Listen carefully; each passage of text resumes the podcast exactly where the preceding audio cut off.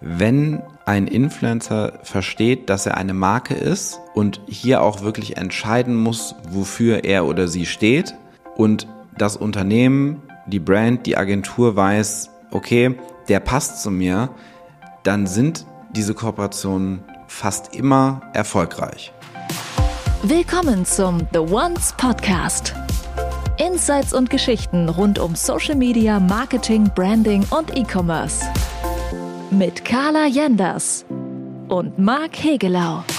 Willkommen zu einer neuen Folge von The Ones Podcast. Heute sprechen wir über das Thema Influencer Marketing, denn wir haben in den letzten Wochen gemerkt, ähm, egal ob beim The House of Kamushka, egal ob auf dem OMR Festival in Hamburg, Influencer Marketing war eines der meistbesprochenen Themen auf allen Bühnen und in unglaublich vielen Masterclasses. Und da dachten wir uns, das ist doch bestimmt ein super spannendes Thema für unseren Podcast. Und deswegen möchten wir heute ein wenig darüber erzählen, was ist ein Influencer überhaupt, welche Klischees gibt es? Und gibt es sie zurecht, ähm, warum jede Brand Influencer Marketing nutzen sollte oder warum vielleicht auch wirklich nicht jede Brand Influencer Marketing nutzen sollte und wie so eine Zusammenarbeit zwischen Brands und Influencern aussehen kann und was so eine Zusammenarbeit überhaupt erfolgreich macht. Das hört ihr in dieser Folge und wir wünschen euch viel Spaß. Ja, Kali, schön, dass du heute da bist. Ähm, ich würde dich ganz direkt fragen, was ist überhaupt ein Influencer, wenn wir heute schon über dieses Thema sprechen? Ich habe dazu gegoogelt und habe die Influencer-Definition von Wikipedia mitgebracht. Und die lese ich jetzt vor. Da bin ich sehr gespannt drauf. Als Influencer werden seit den 2000er Jahren Multiplikatoren bezeichnet, die ihre starke Präsenz und ihr Ansehen in den sozialen Netzwerken nutzen, um beispielsweise Produkte oder Lebensstile zu bewerben. Marketing mit Influencern wird als Influencer-Marketing bezeichnet. Das ist die offizielle Beschreibung eines Influencers. Ähm, was ich so ein bisschen merke im Alltag, ist, dass wir eigentlich Influencer in Creator und Influencer unterteilen. Als Creator sehen wir die Jungs und Mädels, die für uns Content erstellen, die eher auf die Image- und Awareness-Seite ähm, einzahlen einer Brand, zum Beispiel Copenhagen Studios. Und Influencer sehen wir eigentlich ganz klar unter der Performance-Perspektive, dass wir über diese Person wirklich Umsatz erzielen möchten. Aber, Marc, du bist mit einer Influencerin zusammen mit Michi von Wand. Michi hat mittlerweile über 300.000 Follower auf Instagram. Wie würdest du denn eine Influencerin definieren? Ich glaube, es ist super schwierig, das per se zu definieren. Ich glaube, ja, klar, Wikipedia, Google, man kann sich super viele ähm, ähm, Definitionen angucken, anhören ähm, und die stimmen auch alle irgendwo. Ich glaube aber, die Vielfalt ist ähm, super wichtig. Ähm, wie du schon sagtest, es gibt Creator, es gibt Influencer. Jeder hat, glaube ich, eine andere Stärke. Ähm, es ist super nett, dass du sagst, Michi von Wond hat über 300.000. Ich glaube, wir sind 3.000 drunter. Noch. Ähm, noch. Aber ähm, wenn die Folge rauskommt, vielleicht dann nicht mehr. hätte ich das sehr gerne äh, ermöglicht. Ähm, ich glaube, jeder hat da so seine Nische. Ähm, gerade wir, ich kann jetzt aus unserer Erfahrung der letzten vier Jahre sprechen, ähm, Michi kommt sehr über einfach ihre Persönlichkeit. Ich würde sie nicht so sehr als ähm, Creatorin von, äh, von, ich sag mal, Content im Sinne von ähm, schöne Bilder oder so sehen, sondern sie erzählt Geschichten. Und das macht sie hervorragend und ähm, das gucke selbst ich, obwohl ich live dabei bin, mir immer wieder gerne an. Und ähm, ich glaube, da ist auch der wichtigste Punkt, dass man weiß, wofür man einen Influencer bucht und dass man sich sehr genau mit diesen äh, Menschen beschäftigt. Ähm, denn alle bringen etwas ganz anderes äh, der Brand mit. Und ähm, deswegen finde ich Influencer Marketing auch ein super spannendes Tool. Auf jeden Fall. Ähm, aber es ist ja trotzdem so, dass häufig Influencer mit ganz, ganz vielen Klischees konfrontiert werden. Ja. Ich meine, wir wissen jetzt, aus, zu Recht. Wir wissen jetzt aus Agenturseite und auch aus Brandseite, dass Influencer Marketing, also Influencer Marketing ist eigentlich unser wichtigstes Marketing-Tool. Natürlich auch, weil wir auf Social Media spezialisiert sind. Aber trotzdem sind eben diese ganzen Klischees da. Unter anderem Influencer arbeiten gar nicht, bekommen alles umsonst, Influencer sind ja den ganzen Tag nur am Handy und das ist ja gar kein richtiger Job. Aber wir bekommen das ja nochmal ganz anders mit. Hast du das schon mal mitbekommen, dass Michi mit Klischees konfrontiert wurde? Oder du hast gerade gesagt, zu Recht, hat Michi vielleicht sogar schon mal einmal dieses Klischee erfüllt oder eins dieser ganzen Klischees erfüllt?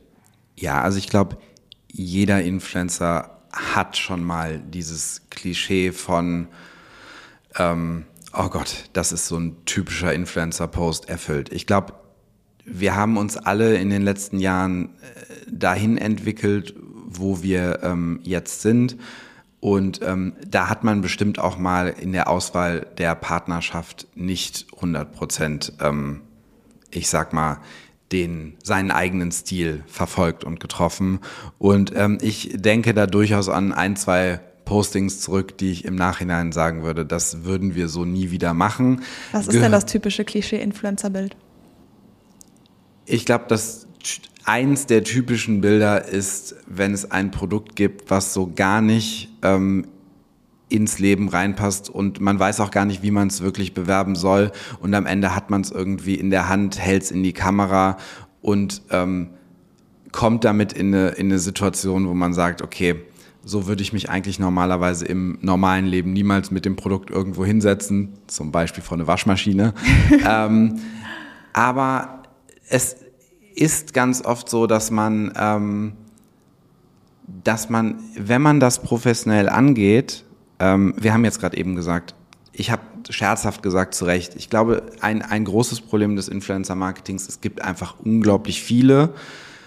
Jeder, der irgendwie mehr als 5000 Follower hat, kann theoretisch als Influencer arbeiten und kann sich auch entsprechend so nennen. Und ich glaube, da muss man einfach richtiges Influencer-Marketing von ich sag mal, Send-out-Marketing und jeder, der irgendwie ein paar Follower hat, bekommt etwas und hält es in die Kamera. Ich glaube, wie in jedem Job, in jedem Arbeitskreis gibt es einfach andere Qualitäten.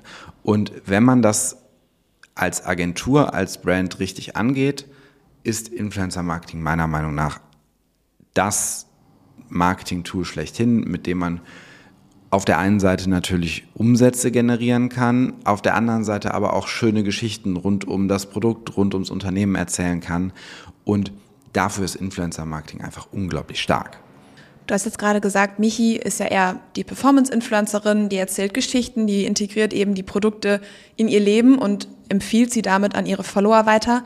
Ähm, als Negativbeispiel hattest du jetzt gerade gesagt, wenn Produkte gar nicht in den Lifestyle passen. Ja. Also qualitatives Influencer-Marketing da müssen die Produkte einfach auch zum Influencer passen. Es muss in den Lifestyle passen, es muss in die Storyline passen, die der Influencer tagtäglich mit seinen Followern teilt.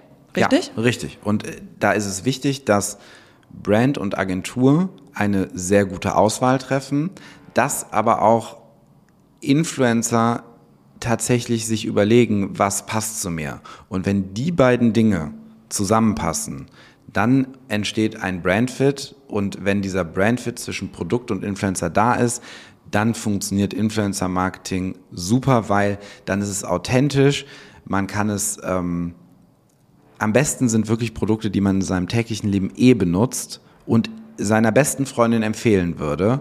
Und das macht man in dem Fall halt über Instagram, YouTube, TikTok, was es da alles so gibt halt nicht an seine beste Freundin, sondern an einen großen Kreis an Menschen, der einem gerne folgt und der darauf vertraut, dass man ähm, das, was man macht, gerne macht und dass man das auch wirklich so meint.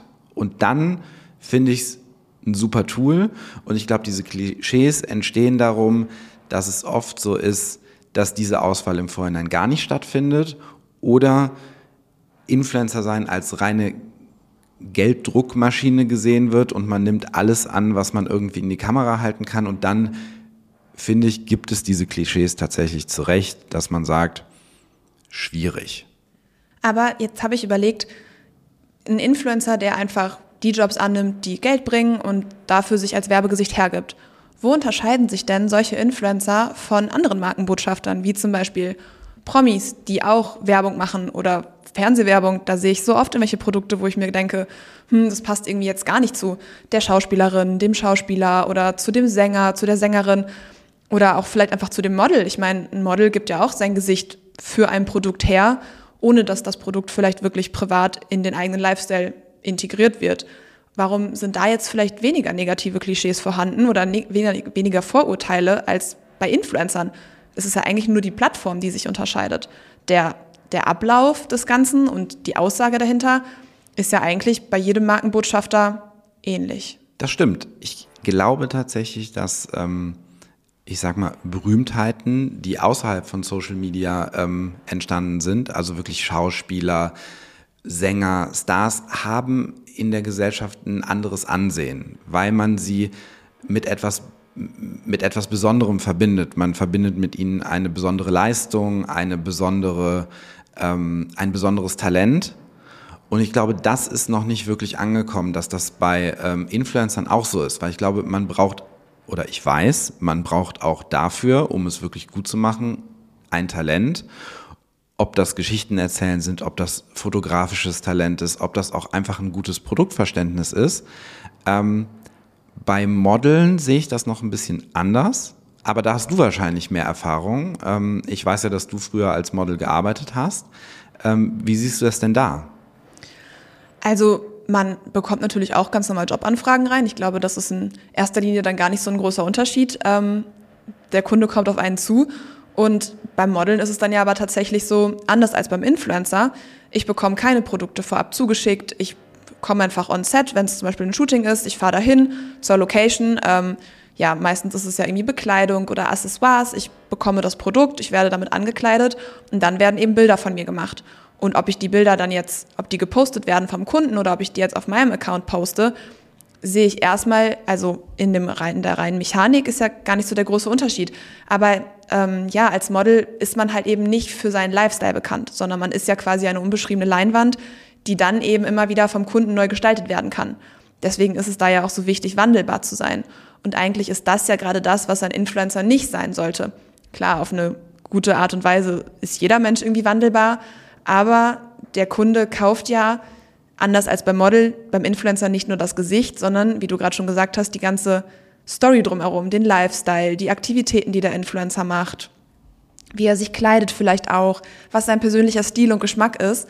Und ich glaube, das ist so spannend, weil eigentlich bekommt man dann ja über einen Influencer viel mehr geboten als über ein Model, was schön aussieht. Und das soll jetzt gar nicht negativ gemeint sein, weil ich habe selber lange gemacht und es hat mir sehr großen Spaß gemacht. Aber stimmt und ja. ja, weil, also als, als Model stellst du dich halt ins Set und wenn du abends wieder nach Hause fährst und sagst, boah, war jetzt irgendwie total doof, ist es eigentlich egal. Die Bilder, ja. klar, die werden veröffentlicht. Da hat man dann im besten Fall die Möglichkeit, nochmal draufzuschauen und mit auszusuchen, was wird jetzt veröffentlicht. Aber als Influencer, wie du schon sagst, du hast, das, du hast diese Empfehlung ausgesprochen und diese Empfehlung beschäftigt ja nachhaltig auch wirklich viele Menschen. Da muss man schon vorsichtig sein, oder nicht? Absolut. Ich glaube, da ist, äh, ich finde, das hast du sehr schön äh, analysiert. Ich glaube, man bei einem Model ist es so, ja, ich buche die Leinwand, aber ich glaube, die, ich sag mal, ja, das ist eine, klar ist das eine Leistung, aber ich sag mal, das Kreative geschieht ja dann irgendwie beim Fotografen, bei dem gesamten Team drumherum, das sich vor überlegt hat, okay, wie setzen wir sie in Szene? Sag das nicht, bei Model gibt's auch Herausforderungen. Glaube ich sofort. wir arbeiten ja auch bei Shootings viel mit Models, ja. Models zusammen und ich glaube, ich sage nicht, dass das, aber es ist eine andere Art von Leistung, weil bei einem Influencer, ähm, der macht ja meistens äh, die Fotos selbst, überlegt sich die kreative, also man steht ja mit seinem Gesicht für alles, was man macht. Es ist auf seinem oder auf deinem eigenen Kanal, in Stories, in Postings und wenn du dich damit nicht identifizieren kannst und wenn du damit nicht mit deinem Namen stehen willst, dann solltest du es nicht machen. Ja, man steht halt mit seiner ganzen Persönlichkeit irgendwie da, ne? Nicht mit seinem Gesicht oder mit dem, was eben an dem Tag Herren Make-up, Styling aus dir gemacht haben, sondern es ist ja alles deins und die Leute glauben ja auch wirklich, dass das jetzt 100% das ist, was du ihnen empfiehlst. Ja. Und wenn dann damit die breite Masse auf die Nase fällt oder viele Follower auf die Nase fallen, dann wird das natürlich auch ganz direkt negativ mit dem Influencer behaftet. Und nicht, dass man dann sagt, hm, da war jetzt ein hübsches Model, die hatte dieses T-Shirt an, das passt mir jetzt gar nicht. Jetzt bin ich aber sauer auf das Model. Das, so ist es ja nicht. Die schreiben dich ja auch nicht an und fragen dich, ob das T-Shirt wirklich cool war. Manchmal schon. Ja, okay. aber, aber ganz, ganz, ganz, ganz ja. selten. Ich glaube, das ist, das ist das Wichtige. Ich glaube, ähm, eine Influencerin, ein Influencer ähm, bietet ja nicht nur sein Gesicht, seine Storyline, sein, sondern eine ganze Plattform. Da wird zum Teil danach hundertfach gefragt, ähm, welche Größe hast du an, kannst du es nochmal näher beschreiben, kannst du es nochmal zeigen. Ähm, das heißt, da ist ja auch ein ganzes, ich sag mal, ich nenne es jetzt mal, also im E-Commerce würde man sagen, ein ganzer Kundenservice tatsächlich auch noch dahinter, weil man ja auf einer sehr, sehr persönlichen, direkten Ebene mit seiner Community kommuniziert. Und ich glaube, der Part wird oftmals unterschätzt. Ähm, man ja. wird, glaube ich, nicht als Influencer dafür bezahlt, dass man 45 Sekunden ein Produkt zeigt, was, ähm, ob das jetzt Schuhe sind, ob das Make-up ist, ähm, sondern man wird gebucht dafür, um sein Trust, seine Authentizität hinter ein Produkt zu bringen und der Community auch im Nachgang ja, einfach nicht nur etwas zu empfehlen, sondern auch wirklich dann mit Rat und Tat zur Seite zu stehen und wirklich dafür zu stehen, dass das Produkt cool war und einen Mehrwert geboten hat. Ja, wenn man, ich glaube, genau da liegt die Herausforderung für Unternehmen, dass wenn man das wirklich gut für sich nutzt und das verstanden hat und da wirklich geschaut hat, passt dieser ganze Kundenservice, ich nenne es jetzt einfach auch mal so, wirklich auch zu mir als Brand, passt nicht nur, ich sag mal, die Farbe und vielleicht bei Schuhen wie bei Copenhagen die Schuhgröße zum Influencer, sondern passt das Modell, passt das Material, passt es in den Stil, den der Influencer zeigt, passt es in den Lifestyle des Influencers. Ist vielleicht jemand gerade Mama geworden oder macht super viel Sport und trägt damit eher sportliche Stile oder ist jemand eher sehr, sehr businessmäßig unterwegs, trägt dann eher die hohen Schuhe, weil genau das ist ja auch das, warum die Zielgruppe dem Influencer folgt. Und das, womit man sich als, als Zielkunde oder als User in den sozialen Medien ja auch identifizieren möchte. Und ich glaube, da ist die Herausforderung, warum vielleicht Influencer-Marketing auch bei vielen Firmen ins Nichts läuft oder eben nicht so viel ähm, ja, Umsatz wieder reinspült oder auch, oder auch Image und Awareness wieder reinspült, weil einfach der Brandfit nicht erkannt wurde und weil nicht erkannt wurde, welches Produkt zu welchem Influencer passt. Und ich glaube, da ist gar nicht immer nur Followerzahl und Reichweite und Story Views wichtig, sondern eben in allererster Linie, und das sehen wir auch, wenn wir mit Copenhagen ähm, auf Influencer zugehen, dass wirklich der Influencer hinterm Produkt steht. Und dann, wenn es das soweit ist und man auch weiß, der Influencer, der liebt das Produkt, der trägt es am besten auch privat, dann sind wir immer ganz, ganz große Fans eben auch von langfristigen Kooperationen, um natürlich auch erstmal zu vermeiden, dass viele Wettbewerber den Influencer auch buchen, weil wenn mein Produkt passt, gibt es natürlich auch noch viele andere Firmen, wo das genauso gut passen könnte aber auch um einfach eben diese Branding Story auf beiden Seiten, auf Brandseite, aber auch auf Influencer-Seite eben weiter auszubauen und weiter nutzen zu können. Ja, und da ähm, sage ich, wenn ein Influencer versteht, dass er eine Marke ist und hier auch wirklich entscheiden muss, wofür er oder sie steht und das Unternehmen, die Brand, die Agentur weiß, okay, der passt zu mir, dann sind diese Kooperationen fast immer erfolgreich. In, auf, der, auf die eine oder andere Art und Weise, ob es über Sales oder Awareness geht, sie sind erfolgreich. Ich glaube aber auch, dass es eine Menge Produkte da draußen gibt, die damit würden wir oder damit würden wir, glaube ich, kein Influencer-Marketing machen wollen, weil wir schon mal nicht ans Produkt glauben und dann wird natürlich auch, dann geht das ganz schnell in eine falsche Richtung, glaube ich. Ja, was sind denn, das kannst du mir vielleicht aus Michis Sicht beantworten, wenn Michi jetzt eine Kooperationsanfrage bekommt, was sind denn dann ausschlaggebende Punkte, von denen Michi abhängig macht, ob sie Ja oder Nein sagt? Und das gleiche kann ich gleich mal aus Brandseite vielleicht schildern. Also ich glaube, das Allerwichtigste ist, mag Michi das Produkt? Und dann da aber, fallen schon mal, glaube ich, 90 Prozent weg. Aber wovon macht Michi das denn abhängig, ob sie das Produkt mag? Geht es da nur um die Optik oder auch um die Qualität? Ich meine, jeder Influencer umgibt sich ja auch mit anderen Brands auf seinem Profil, sei es in seinen OTDs, sei es aus Postings. Muss das Produkt in die gleiche Preisklasse passen oder wovon macht Michi das abhängig, ob ein Produkt zu ihr passt? Hm, ich glaube, man sollte sich schon überlegen, in welcher Preisklasse man, man arbeitet, aber man muss ja auch äh, verschiedene Zielgruppen ansprechen. Ich glaube, wichtig ist, dass ähm, dass man auch am Tag nach der Kooperation das Produkt immer noch nutzen würde, weil man sagt, das bringt mir einen Mehrwert und ich würde das jemandem empfehlen, der mich fragt, fandst du das cool? Ansonsten würde ich es auch nicht oder würden wir es auch nicht auf, dem, auf, auf Michi von Wand auf dem Kanal zeigen wollen. Ähm, und ich glaube, das ist eigentlich das wichtigste Kriterium. Dann sollte man sich überlegen, hat man andere Produkte in diesem Bereich schon gehabt? Passt das trotzdem zusammen? Ähm, und man darf nicht zu viel zeigen. Das, ähm, glaube ich, ist auch relevant. Und wenn man das, diese Dinge beachtet, ähm, und natürlich ist es manchmal mehr und manchmal weniger, aber dann kann man sich da auch als, als, als Marke eines Influencers gut und, und auch langfristig gut aufstellen. Ähm, ja. Ist es bei Michi so, wenn ich das fragen darf, ob das Image der Marke noch ein ausschlaggebender Punkt ist? Ich denke mir zum Beispiel, oder das merke ich auch bei zum Beispiel jetzt wieder Kopenhagen, es ist halt mein Projekt, ich betreue das Team Kopenhagen, deswegen kann ich das immer sehr, sehr gut als Beispiel heranziehen. Ähm, wir merken zum Beispiel, wenn wir mit großen Influencerinnen arbeiten, zum Beispiel Leonie Hanne, dass dann ganz viele kleinere Influencer aktiv auf uns zukommen und sagen, hey, ich habe das Produkt bei der Leonie gesehen, habt ihr nicht auch Lust auf eine Kooperation?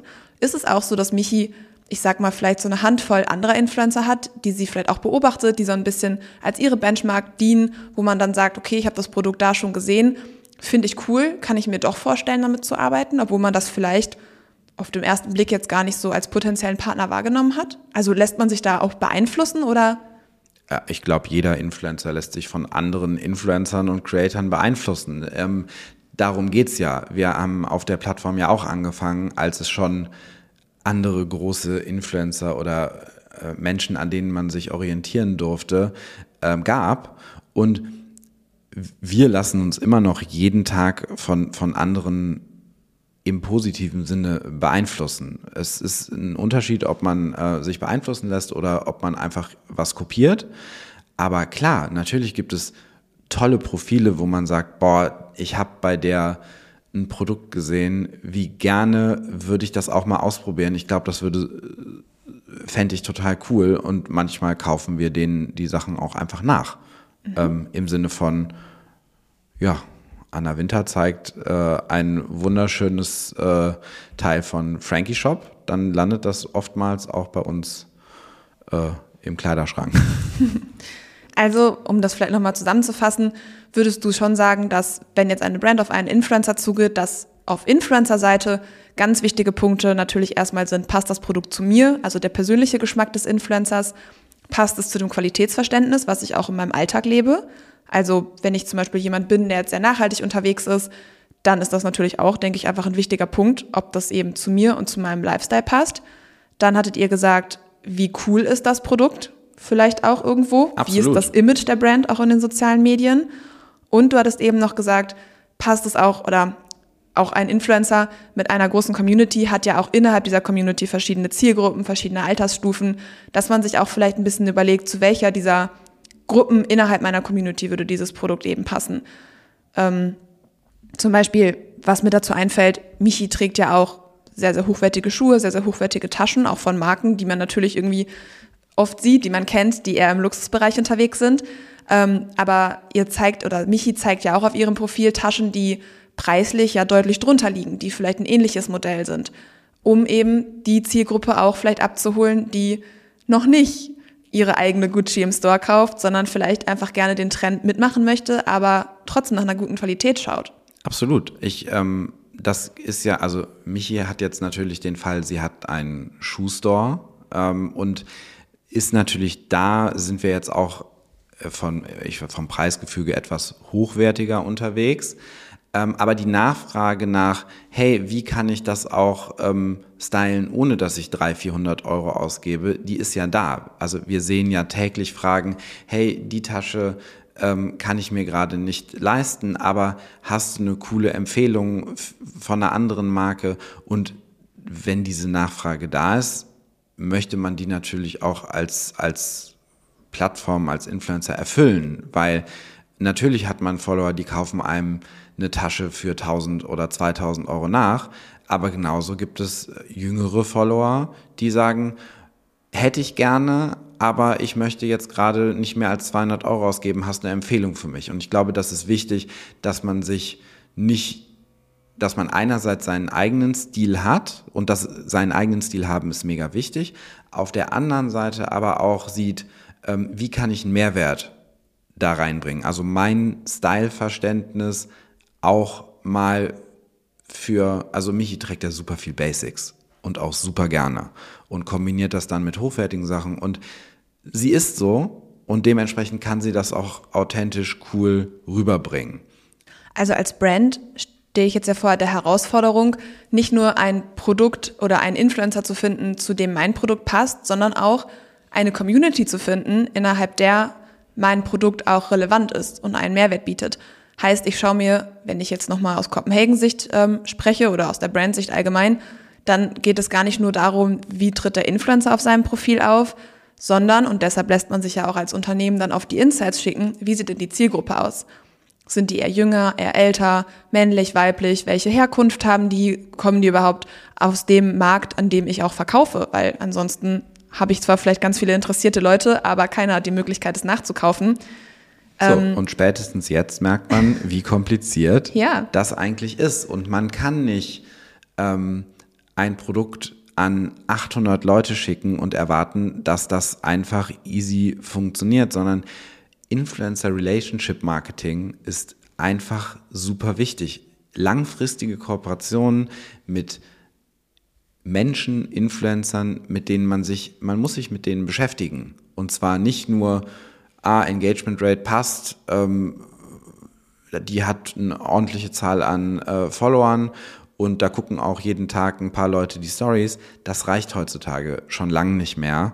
Und ich glaube, da machen 90 Prozent der, der Brands den entscheidenden Fehler, dass sie sich viel zu wenig mit dem Thema beschäftigen und einfach nur denken, wir geben Geld rein und das funktioniert automatisch, egal wen wir buchen.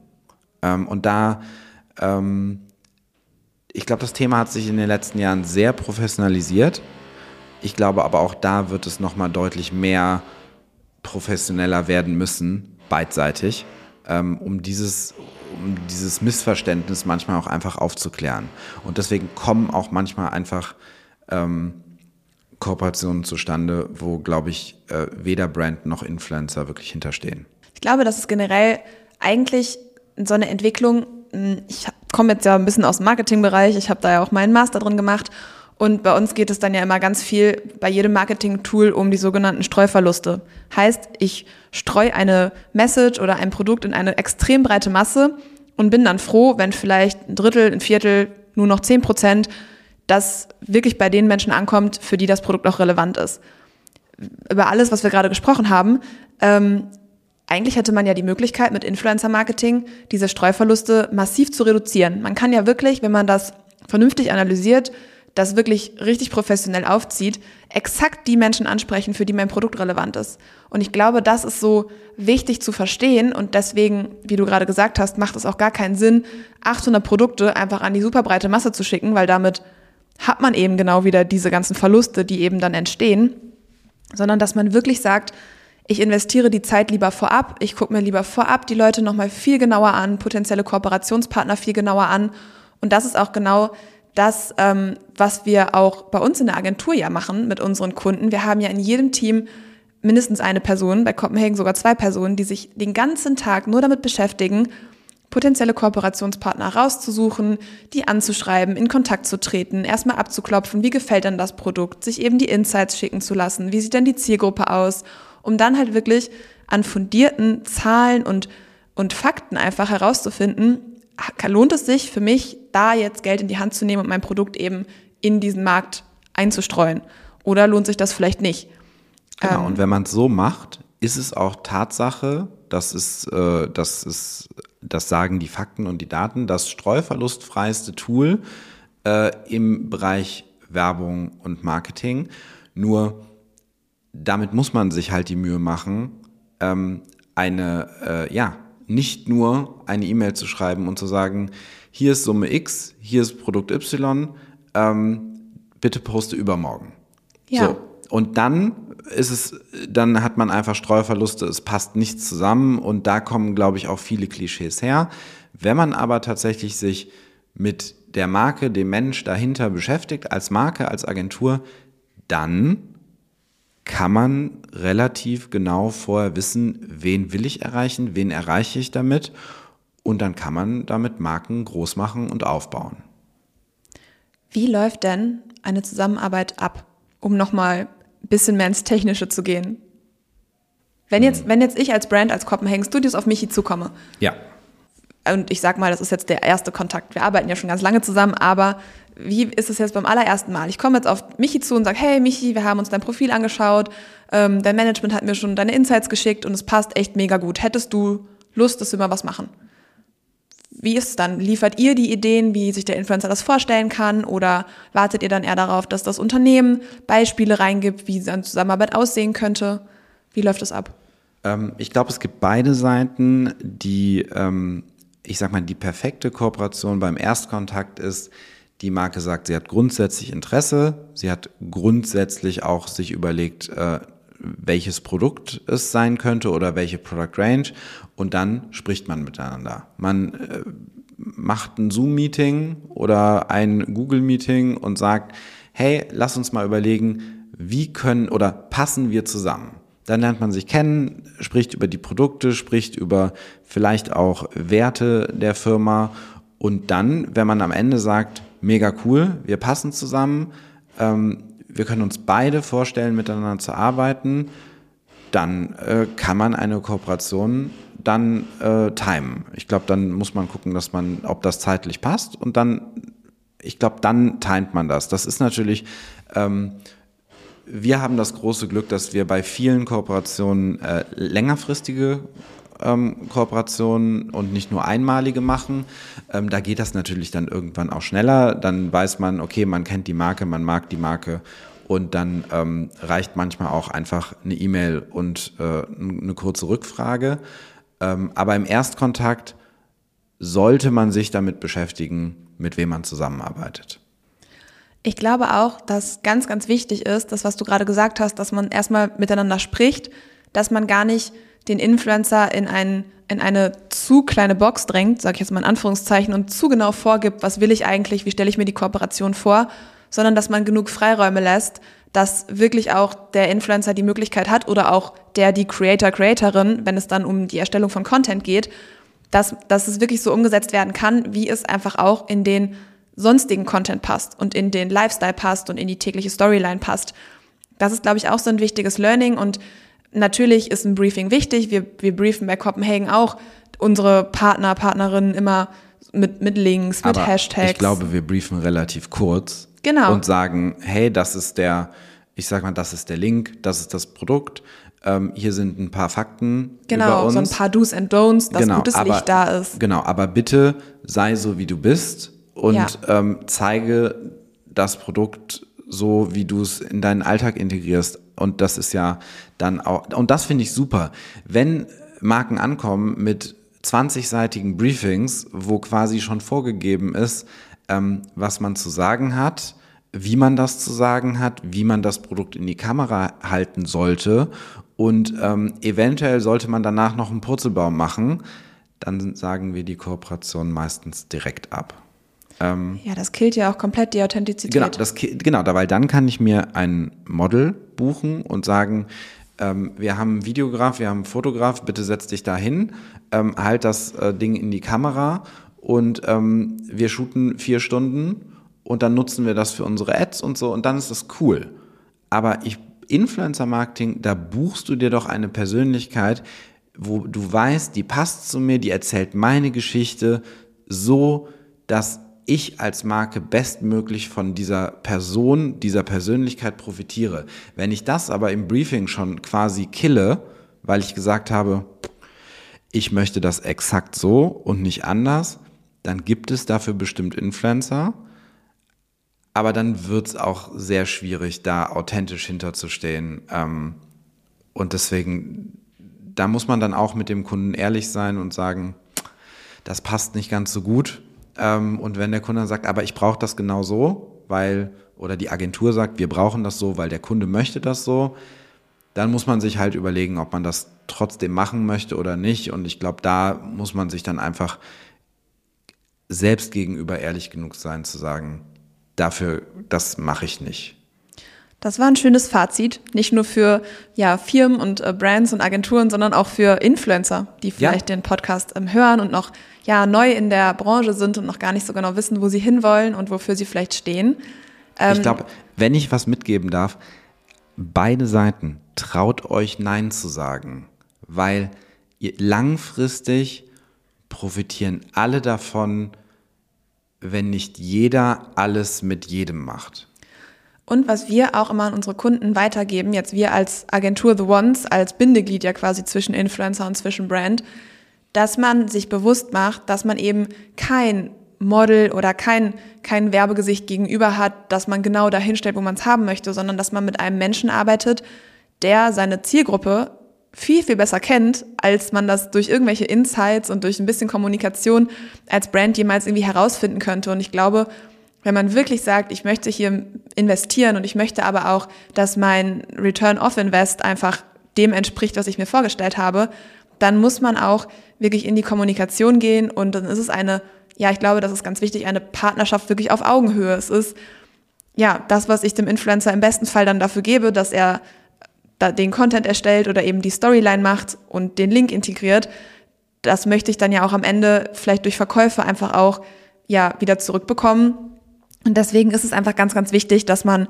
sich auf die Persönlichkeit des Influencers stützt und dass der auch aktiv die Möglichkeit hat, die Kooperation so mitzugestalten, dass es eben am Ende auch erfolgreich ist für beide Seiten. Genau. Und man erkauft sich ja nicht irgendwie die 15 Sekunden oder diese, diese paar 15 Sekunden Schnipsel, sondern da wird Content kreiert, da wird im Vorhinein drüber nachgedacht. Ähm, zum Teil werden Reels produziert, äh, Postings produziert ähm, die der Kunde ja dann auch bestmöglich nutzen möchte. Und da steckt einfach so viel mehr Arbeit dahinter als das, was man eventuell auf einem Profil sieht. Und da versuchen wir natürlich, und da sind wir natürlich in der glücklichen Position, sehr gut vermitteln zu können, weil wir beide Seiten oder alle Seiten kennen. Wir sind ähm, Agentur, ähm, haben aber mit The One Shoes auch eine Brand, die schon seit sieben Jahren auf, mit Influencern zusammenarbeitet ähm, haben natürlich auch die Erfahrung von Michi als Influencerin, die uns immer wieder berät und sagt, das würde ich so machen oder das würde ich als Influencerin empfehlen zu machen. Und ähm, ich glaube, da ist wichtig, die verschiedenen Seiten zu kennen und ähm, dann wird da was Cooles draus. Auf jeden Fall. Das ist ein schönes Schlusswort. Finde ich auch.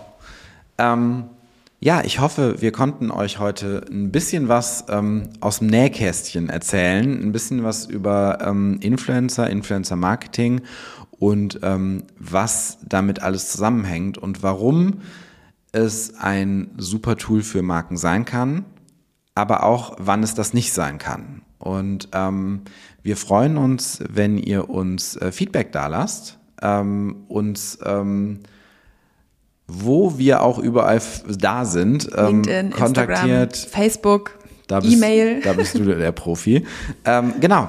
Ähm, danke, dass ihr eingeschaltet habt. Ähm, wissen wir schon, was wir das nächste Mal machen? Ich weiß nicht, aber ich glaube, das ganze Thema Influencer-Marketing, wir haben ja erstmal gerade nur einen Überblick gegeben, wie das bei uns so abläuft, vielleicht mit ein paar Klischees aufräumen können. Ich glaube aber, dass da noch ganz, ganz viel anderes Wissen hintersteckt. Vielleicht bekommen wir ja auch mal Michi vors Mikro, wer weiß. Oh, ja, das wäre auf jeden Fall spannend. Dann könnten wir vielleicht wirklich nochmal aus erster Hand noch mehr Insights bekommen, als du uns jetzt schon mitteilen konntest. Ähm, ja, ich mal schauen. Sie. Ich frage sie gleich. Frag sie mal. Das Und ansonsten fällt uns ganz sicher auch ein ganz anderes, super spannendes Thema ein. Ja, wenn ihr Themenvorschläge habt, immer her damit. Ja, oder wenn ihr auch noch Fragen zum Thema Influencer Marketing habt. Dann sind wir natürlich auch jederzeit ansprechbar. Vielen Dank für eure Aufmerksamkeit. Ähm, bis zum nächsten Mal. Euer Marc. Und eure Kali XOXO. The Ones. Ciao.